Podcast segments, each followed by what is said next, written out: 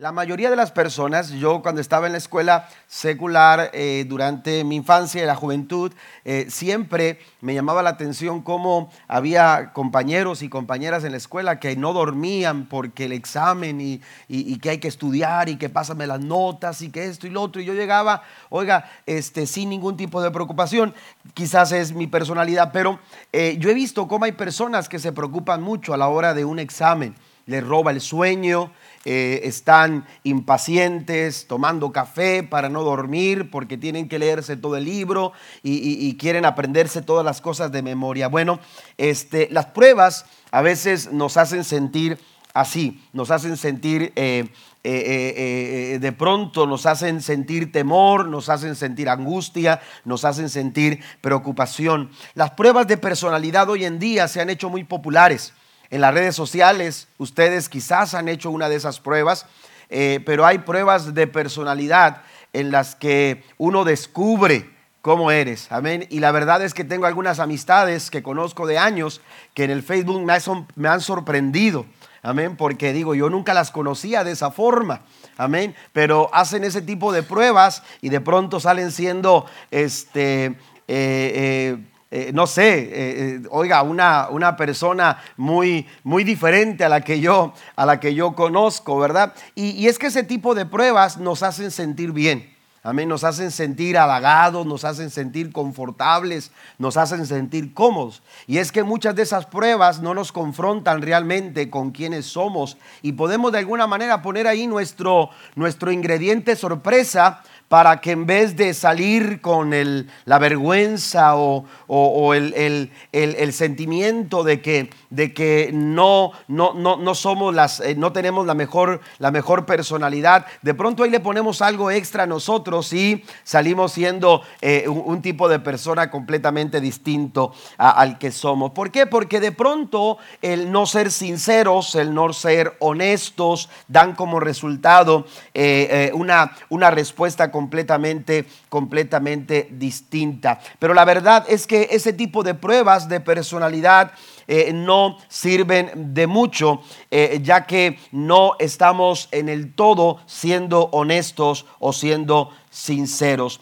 Es muy difícil poder por nosotros mismos decir nuestras debilidades o contar nuestras eh, áreas débiles. Amén. Eh, esas las queremos tener ocultas. Queremos que nadie se dé cuenta de esas áreas que nos, que nos hacen ver vulnerables. Y entonces eh, es ahí donde eh, mostramos una, un tipo de persona que, que, realmente no somos. Amén. Entonces, cuando vamos al libro de los Salmos, en el Salmo 139, encontramos a este, aleluya, a este personaje escribiendo a David escribiendo en el versículo 23 y 24 lo siguiente. Dice, examíname, oh Dios, y conoce mi corazón, pruébame y conoce mis pensamientos, y ve si hay en mi camino de perversidad, y guíame en el camino eterno. Encontramos a David diciéndole a Dios, necesito que hagas un examen en mi vida. Amén. Yo no sé si cuando usted era estudiante se atrevió a decirle esto a su maestro, quiero que me haga un examen. Amén. Estoy desesperado por un examen. No, todo lo contrario. Recuerda aquellos maestros que llegaban y decían, guarden sus libros, cierren sus mochilas. Veo algunos maestros que, que hasta la hacen así, ¿verdad? Algunos maestros que están aquí, pero, pero eh, cierren sus libros, no quiero cuadernos, este, apaguen sus celulares, amén. Todo lo que necesitan es un lápiz y una pluma, porque tenemos un examen sorpresa. ¿Cuántos les gustaban los exámenes sorpresa? Amén. A nadie, amén, a nadie. ¿Cómo que tenemos examen hoy? Bueno, David aquí está diciéndole a Dios, yo necesito que me examines.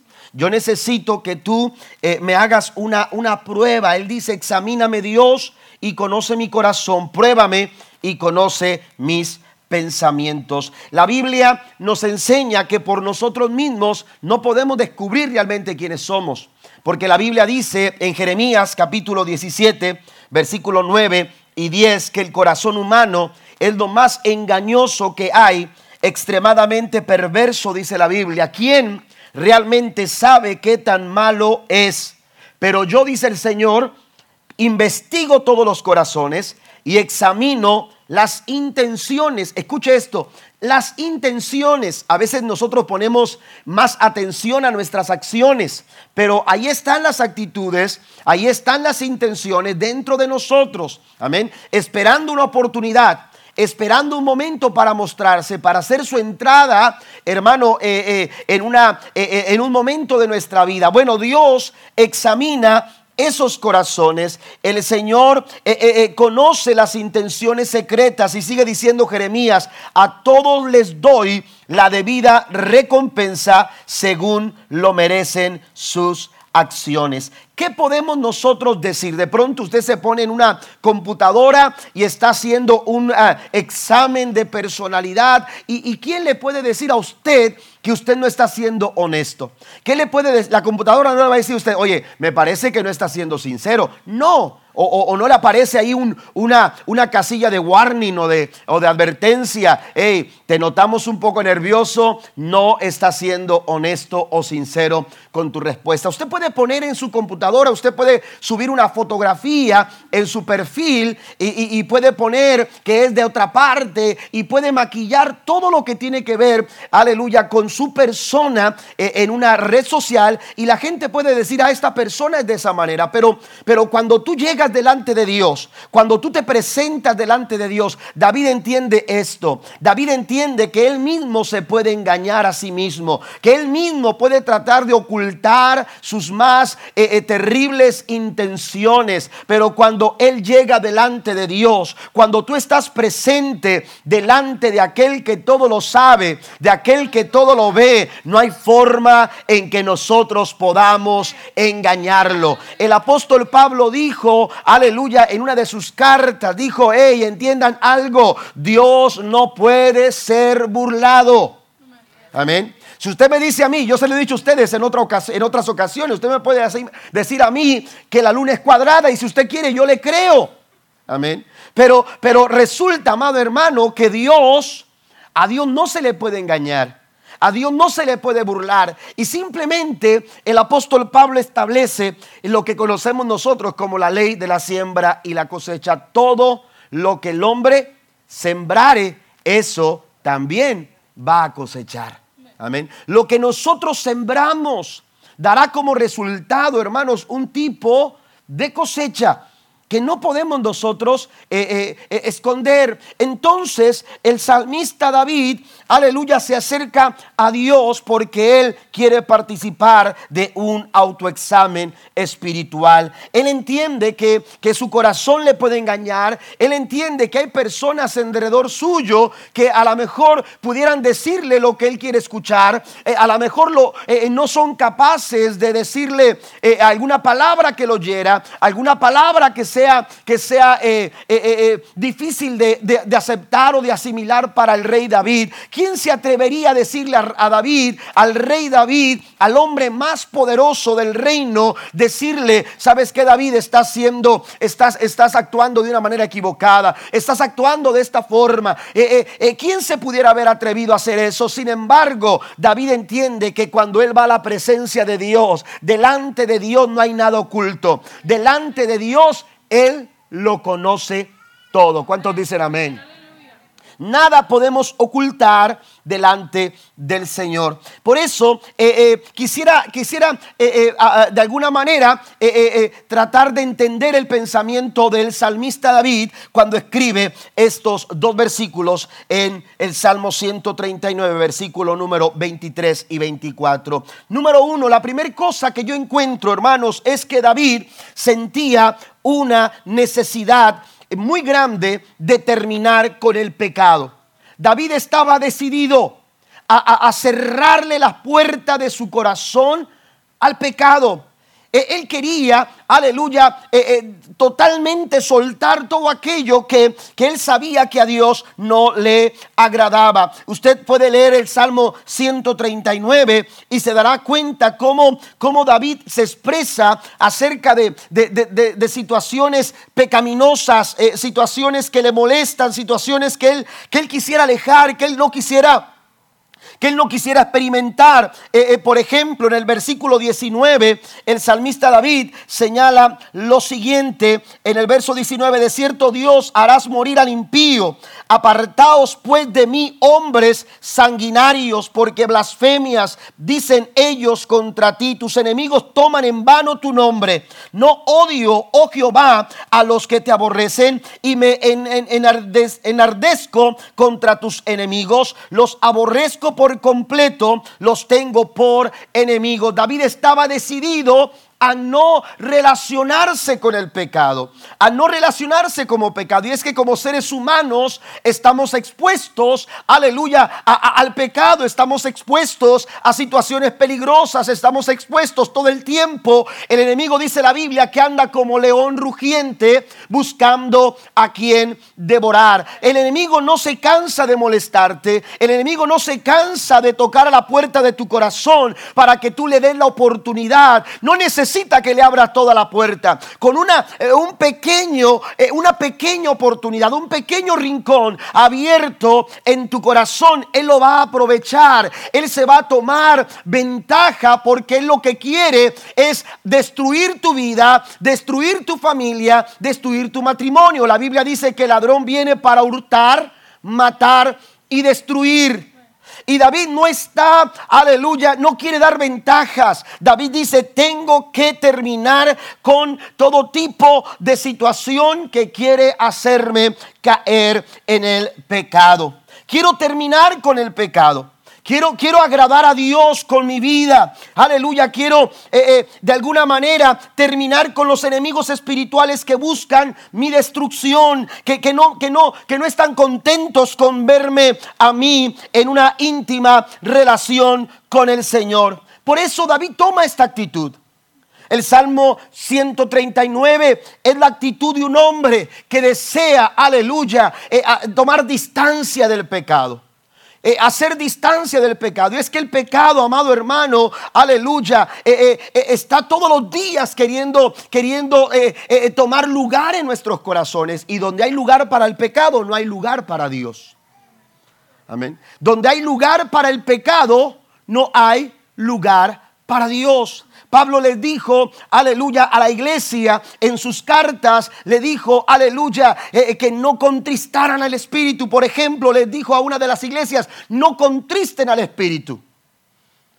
Podemos contristar al Espíritu como con una vida, aleluya, eh, descuidada espiritualmente.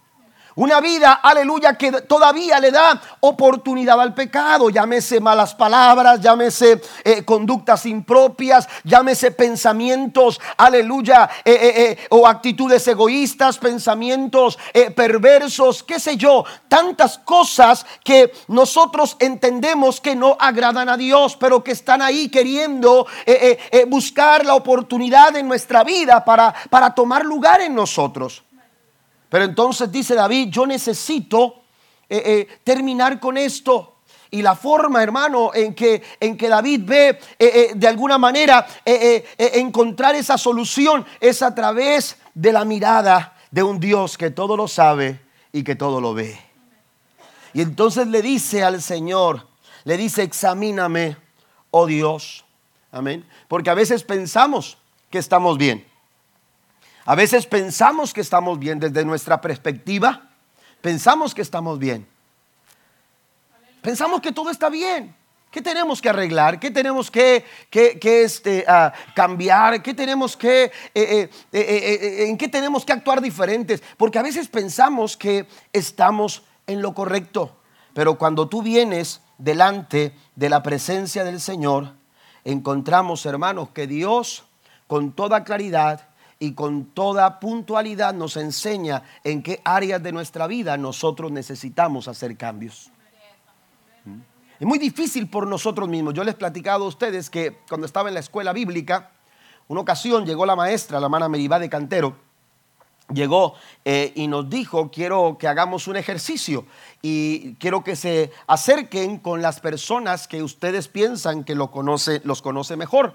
Y yo tenía un compañero que habíamos estado, eh, que éramos amigos desde el primer día que llegamos a la escuela eh, bíblica, nos hicimos muy amigos y, ya estábamos para cerrar eh, el periodo de la escuela bíblica, tercer año, y entonces ah, yo lo conocí a él, él me conocía a mí. Y entonces dijo, saquen una hoja en blanco y quiero que, lo hagan de esta manera. Van a poner en un lugar, van a poner todas las virtudes y, y, van a poner todos sus eh, virtudes y todos sus errores. Amén. Y entonces ahí estábamos cada quien escribiendo. Primero dijo, quiero que pongan pongan este, sus virtudes y sus errores ustedes mismos. Y entonces eh, empezamos a escribir la hoja. Amén. Y empezamos a escribir las virtudes. Olvídese, se nos llenó aquella hoja, pero así de rápido, ¿no?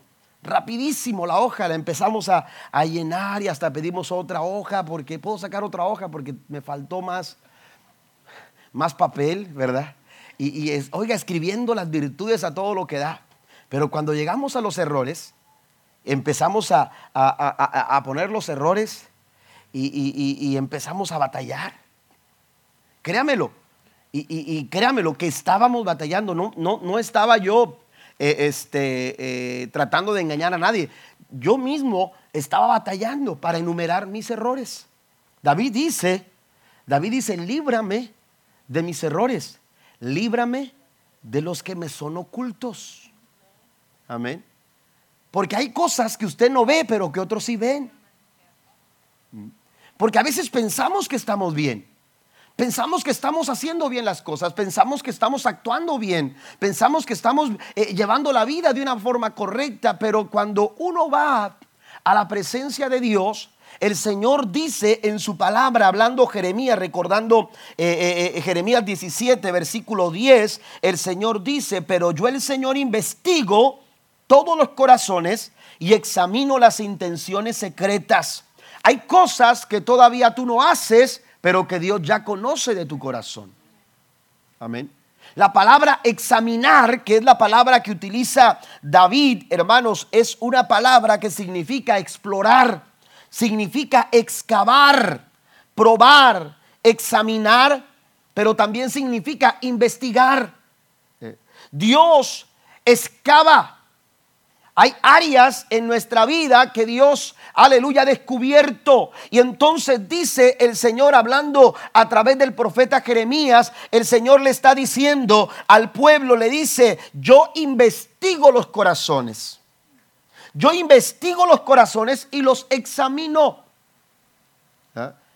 Y, yo mencionaba al principio que a veces no nos gusta eh, eh, eh, en los exámenes. Hay gente que no va a un examen médico, por ejemplo, porque tiene miedo que le digan que tiene un problema. ¿A poco no? Sobre todo los hombres. Aparte que, bueno, eso póngalo así como de aparte, así, que no somos muy dados a las agujas. ¿Verdad? Eh, pero eso es algo, un punto así pequeño aparte. Detallito. Amén. Pero, eh, oiga, eh, por temor a que, no, a, que, a que, nos digan algo, a que descubran algo, no vamos y nos hacemos un examen cada seis meses, que es lo que recomiendan los médicos. Amén. Pero entonces Dios dice, yo investigo, está diciendo, yo excavo, yo examino, yo estoy, aleluya, eh, de alguna manera Dios está explorando en nuestros corazones. Y Él está sacando no solamente nuestras conductas, sino que también está sacando nuestras intenciones. Las intenciones de nuestro corazón, de ahí, eh, eh, de lo profundo de nuestro corazón, de donde salen los buenos y los malos pensamientos. ¿Mm? Qué importante es un examen espiritual. Porque un examen espiritual nos prevé, nos previene. Amén. Nos previene de alguna manera a no ir eh, eh, eh, hacia, hacia, no tomar un camino equivocado. No, nos, nos previene de, de no caer en el error, de no caer en la falta. Amén. Porque se anticipa. No sé si me explico. Pero cuando vamos todos los días a examinarnos delante de Dios, hermanos. Dios lo que está haciendo, eh, eh, de alguna manera, Dios está descubriendo y, descubre nuestras actitudes y descubre eh, nuestras intenciones. Y Santiago dice, ¿de dónde crees tú que, vienen las guerras y los pleitos? Y no me estoy refiriendo a las, a las guerras allá entre países, en tu familia, en tu casa, en tu matrimonio ¿De dónde, ¿De dónde crees que provienen? Son actitudes son intenciones que se van gestando en nuestro corazón. De ahí salen los buenos y los malos pensamientos. Entonces, cuando yo voy y me hago un examen espiritual, si yo acostumbro a orar, si yo acostumbro a leer la Biblia, si yo acostumbro a estar en comunión con, la, con el pueblo de Dios, si yo acostumbro las disciplinas espirituales, hermano, yo estoy siendo excavado, estoy siendo explorado, estoy siendo investigado, siendo, aleluya, examinado por el Dios que todo lo ve, el Dios que todo lo sabe, el Espíritu de verdad, como lo decíamos este domingo. Él nos va a guiar a toda verdad y a toda justicia. Den un aplauso fuerte al Señor nos va a prevenir o, o, de alguna manera nos va a prevenir del error. Nos va a prevenir de la falta. ¿Por qué? Porque se anticipa. Porque Él va a tratar con nuestras intenciones. Él va a tratar con esas malas actitudes que lo que están queriendo hacer es llevarnos por el camino equivocado.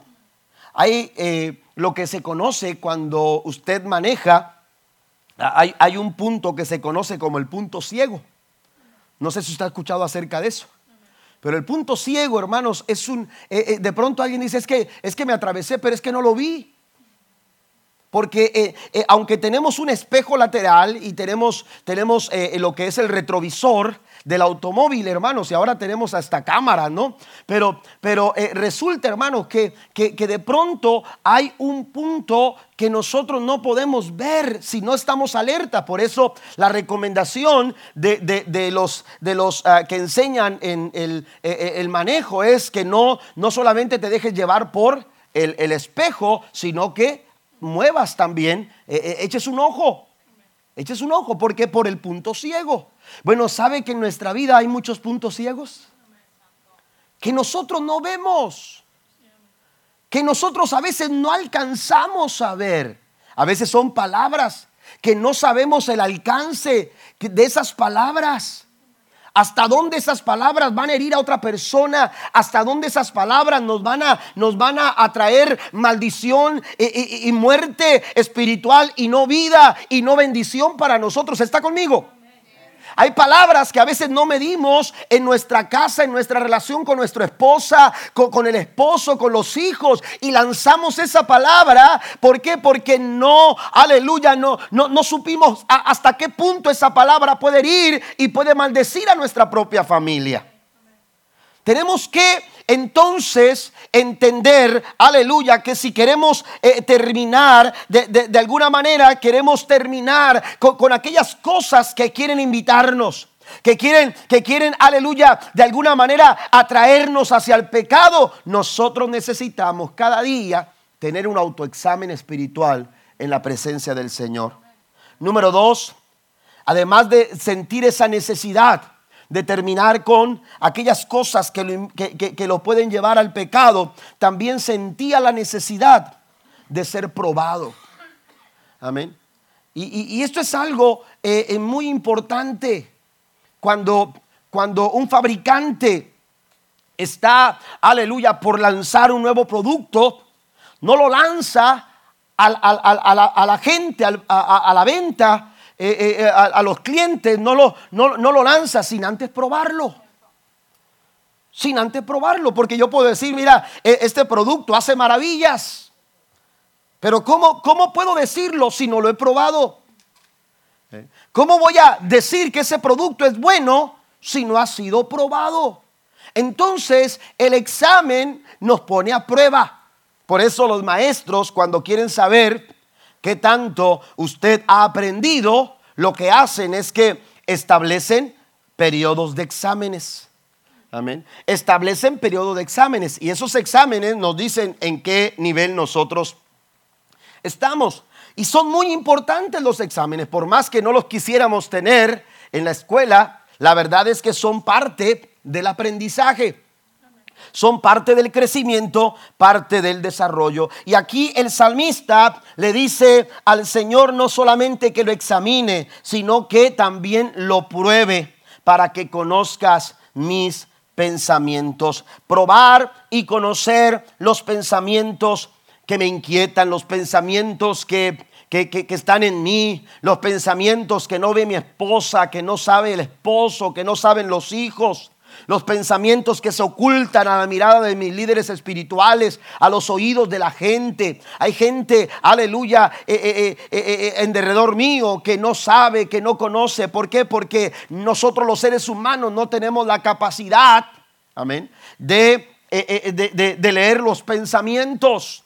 Amén. Pero Dios conoce nuestros pensamientos.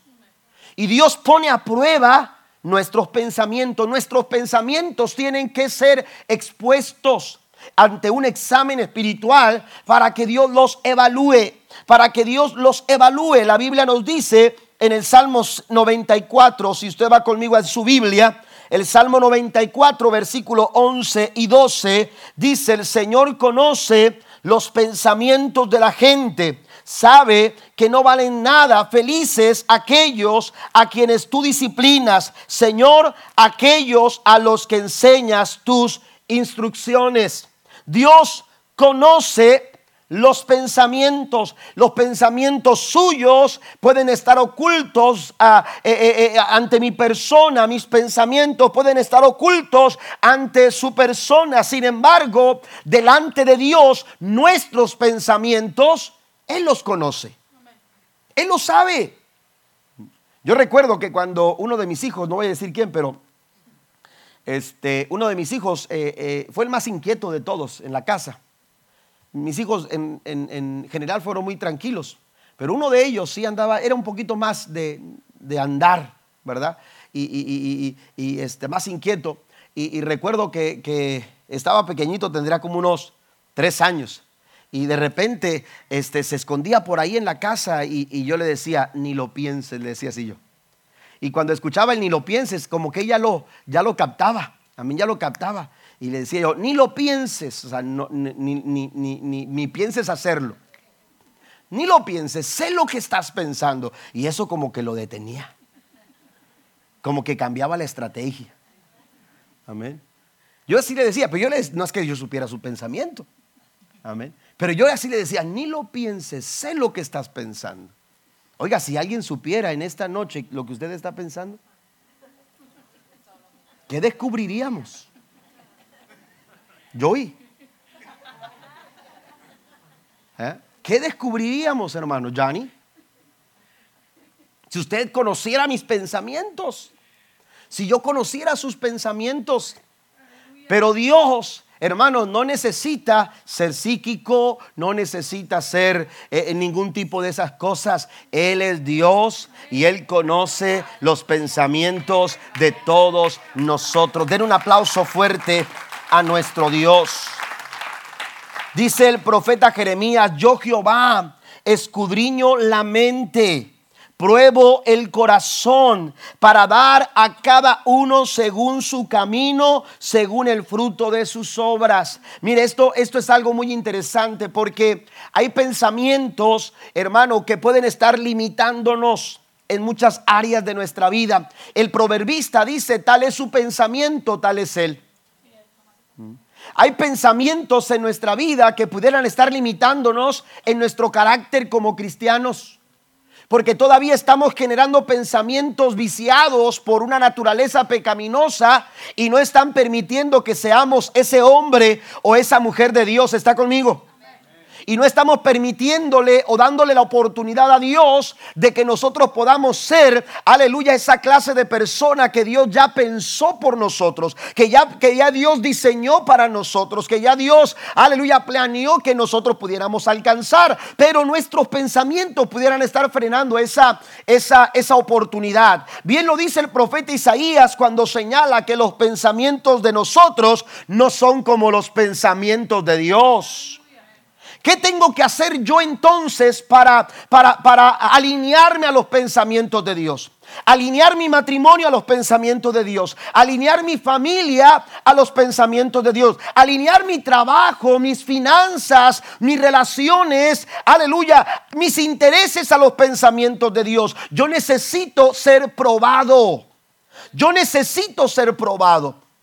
Y en la Biblia encontramos que Dios prueba el corazón. Lo hizo con el pueblo de Israel, según lo que dice Deuteronomio capítulo 8, versículo 2. Dice el Señor que Él nos, que Él los llevó por el desierto con la intención de probarlos, de saber qué es lo que había en su corazón. ¿Cómo voy a saber lo que hay en tu corazón si no te prueba lo que dice Dios? Pero también encontramos que Dios prueba nuestro carácter. Dios prueba nuestra fe. La Biblia dice que tal como se prueba el oro y se pasa por el fuego, así también nuestra fe es probada. Amén. Yo he dicho que una fe sin, sin ser probada no es fe. La fe necesita ser probada. Pero también el Señor prueba nuestras vidas, nuestros pensamientos. Y el Señor aquí está declarando claramente, yo los conozco. Dice el Salmo 44, versículo 21. Vaya conmigo, por favor, estoy avanzando. El Salmo 44, versículo número 21, dice la escritura de la siguiente manera. No demandaría Dios esto porque Él conoce, ¿qué dice ahí? Los secretos. Ay, ay, ay, decía mi suegra. mi suegra así decía, cuando estaba predicando, ay, ay, ay, Señor. Dios conoce los secretos del corazón. ¿Mm? Dios conoce los secretos. Mire, eh, me ha pasado que, que alguien me dice antes del culto, me dice, pastor, necesito hablar con usted. Quiero que me dé unos minutos después del culto porque quiero decirle algo. Y, yo estoy listo, yo ya estoy mi mente saliendo del culto, necesito hablar con esta persona. Y, entonces cuando estamos allá saludando a la gente, a veces le digo, nada más espéreme tantito, voy a saludar a las personas cuando tengo la oportunidad. Y, así, y de repente sale la persona, y no le hablo de una ni de dos, de muchas personas que me han dicho, ya no es necesario hablar. Dios me dijo todo lo que necesitaba. Yo no lo sabía, y yo no, yo no soy Dios. Pero la Biblia dice, hermanos, que esta palabra es como espada de dos filos que penetra hasta partir el alma. ¿Cuántos han sentido cuando la espada de la palabra de Dios está penetrando su corazón y está cortando por arriba y por abajo? Amén. Amén. Y está y está haciendo su obra en nosotros. Dice la Biblia que discierne las intenciones y los pensamientos del corazón. No alaba a Dios por ello en esta, en esta noche. Den un aplauso al Señor. Porque todavía no está la palabra en nuestra boca, dice la escritura, y el Señor ya lo sabe todo. Dios ya lo conoce todo. Lo que necesitamos hacer, hermano, para desarrollar lo que Dios quiere hacer en nuestra vida es alinear nuestros pensamientos a los pensamientos de Dios. ¿Y cómo lo voy a hacer? A través de un examen espiritual. David es lo que él quería. David quería, aleluya, alinear su pensamiento, aleluya, eh, eh, a lo que Dios estaba pensando, lo que Dios quería hacer, lo que Dios quería alcanzar, lo que Dios quería desarrollar a través de él. Aleluya, David lo quería, lo quería alcanzar, pero para ello él necesitaba alinearse a los pensamientos de Dios. Mire lo que dice el apóstol Pablo en Filipenses capítulo 4, versículo número 7. Ya voy a pasar al tercer punto, solamente termino este punto número 2 con este versículo. Capítulo 4, versículo número 7. Dice, eh, dice, y la paz de Dios que sobrepasa todo entendimiento, guardará, escuche esto, guardará vuestros qué? Corazones. Pero ¿qué más dice? Dice vuestros pensamientos vuestra mente, va a guardar su mente. Y, oiga, que, esto a mí me gusta mucho. Dios guarda nuestro corazón y nuestra mente. ¿Por qué nuestra mente? ¿Por qué nuestros pensamientos? Porque nuestra mente genera a veces pensamientos negativos. nocivos que nos, vuelvo a decirlo, nos limitan. Mire, los seres humanos estamos siempre pensando lo peor. Amén. Siempre estamos pensando lo peor y siempre estamos eh, esperando que, eh, nos van a llamar y va a ser algo negativo y va a ser algo que esto y va, oiga, y estamos siempre expuestos porque porque nuestro pensamiento, dice la Biblia, tal es su pensamiento, tal es él. Permítame decirlo de esta manera, tal es su pensamiento, tal es su carácter. Tal es su pensamiento, tal es su expectativa. Tal es su pensamiento, tal son sus reacciones. Tal es su pensamiento, de esa forma es su conducta. Tu pensamiento, eh, lo, que tú piensas, hermano, puede ser, aleluya, algo que o, que, o que te ayude o, te, o te limite. Y entonces dice Pablo aquí, ustedes están preocupados, se afanan tanto, pero no tienen por qué hacerlo. Usted puede leer el verso 6, por nada estéis afanosos. Mejor que todo a lo que a ustedes les preocupa, mejor llévenlo a Dios en oración y ruego. ¿Por qué? Porque entonces Dios se va a encargar de qué? De guardar su corazón, pero también de guardar sus pensamientos. ¿Cuánta necesidad tenemos de que Dios proteja nuestros pensamientos? De que Dios esté guardando todas aquellas cosas que se están eh, eh, eh, llenando, que están llenando nuestra mente. Pero mire lo que dice el verso 8.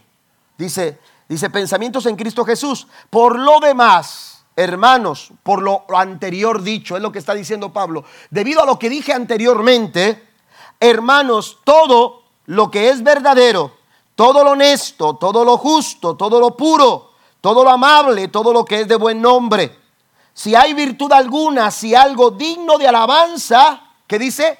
En esto pensar.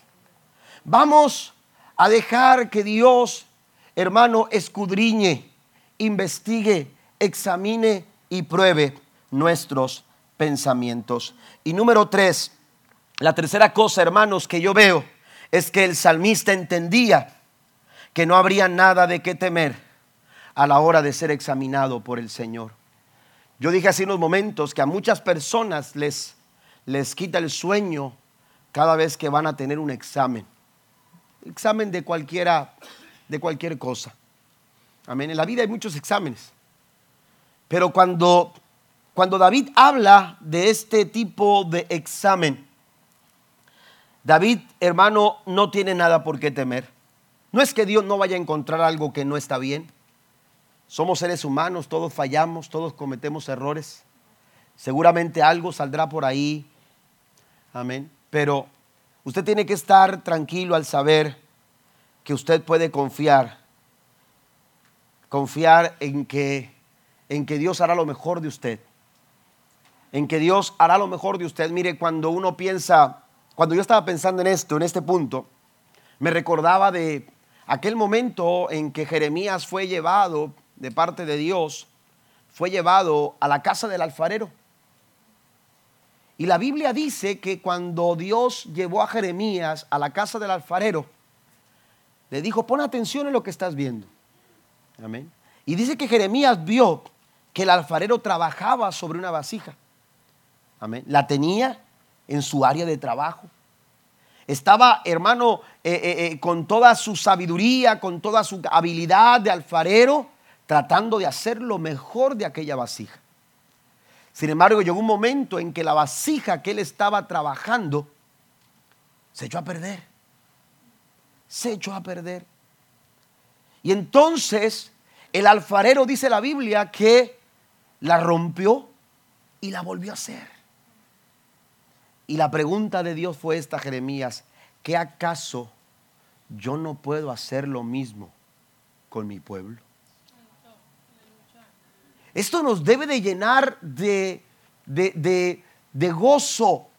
El saber que cuando Dios, hermanos, nos tiene en ese momento de prueba, en ese momento de examen. Él sabe que somos vulnerables. La Biblia dice que Él sabe que somos polvo. Amén. Dios conoce nuestra condición, se acuerda de que somos polvo. Y cuando Dios, mire, y esto yo lo digo eh, eh, eh, porque lo he experimentado, cuando Dios nos quiebra es porque Él quiere hacernos mejor. Cuando Dios rompe la vasija, amén, es porque Él quiere hacer algo más grande Porque la bendición que Dios tiene para nosotros en la vasija antigua ya no es suficiente. Muy pocos lo creyeron. Pero Dios a veces nos quiebra, hermanos, porque Él quiere hacer algo mejor en nuestra vida algo mejor de nosotros. Y entonces el salmista se sabe siendo examinado, se sabe siendo explorado, se sabe siendo excavado, investigado, aleluya, por Dios. Sin embargo, David está confiado, ¿sabe por qué? Porque él sabe quién es Dios. Él sabe quién es Dios. Ante cualquier proceso, ante cualquier situación, Él conoce que Dios es un Dios de misericordia, que Dios es un Dios piadoso. ¿Cuántos dicen amén? Que Dios es un Dios que es lento para la ira, pero es grande en misericordia. Den un aplauso fuerte a nuestro Señor. Cuando usted entiende, aleluya, que no hay por qué temer, usted va a poder acceder a la presencia de Dios todos los días para poder ser examinado por aquel que todo lo sabe y por aquel que todo lo ve. ¿Cuánto necesitamos? ¿Cuánto necesitamos, hermanos, poder estar continuamente siendo examinados por el Señor? Porque cada día, porque cada, cada momento de nuestra vida, las circunstancias en derredor nuestro se vuelven peligrosas, se vuelven complicadas y se vuelven difíciles. Sin embargo, pasen los músicos, por favor. Sin embargo, bien lo decía el proverbista en el capítulo número 3 del libro de Proverbios. Si quiere estar en pie conmigo, por favor, mientras pasan los músicos. Proverbios capítulo 3. Mire lo que dice el salmista en el versículo, eh, perdón, el proverbista en el capítulo número, número 3, verso 6. Reconócelo en todos tus caminos. Amén. Esto es una promesa.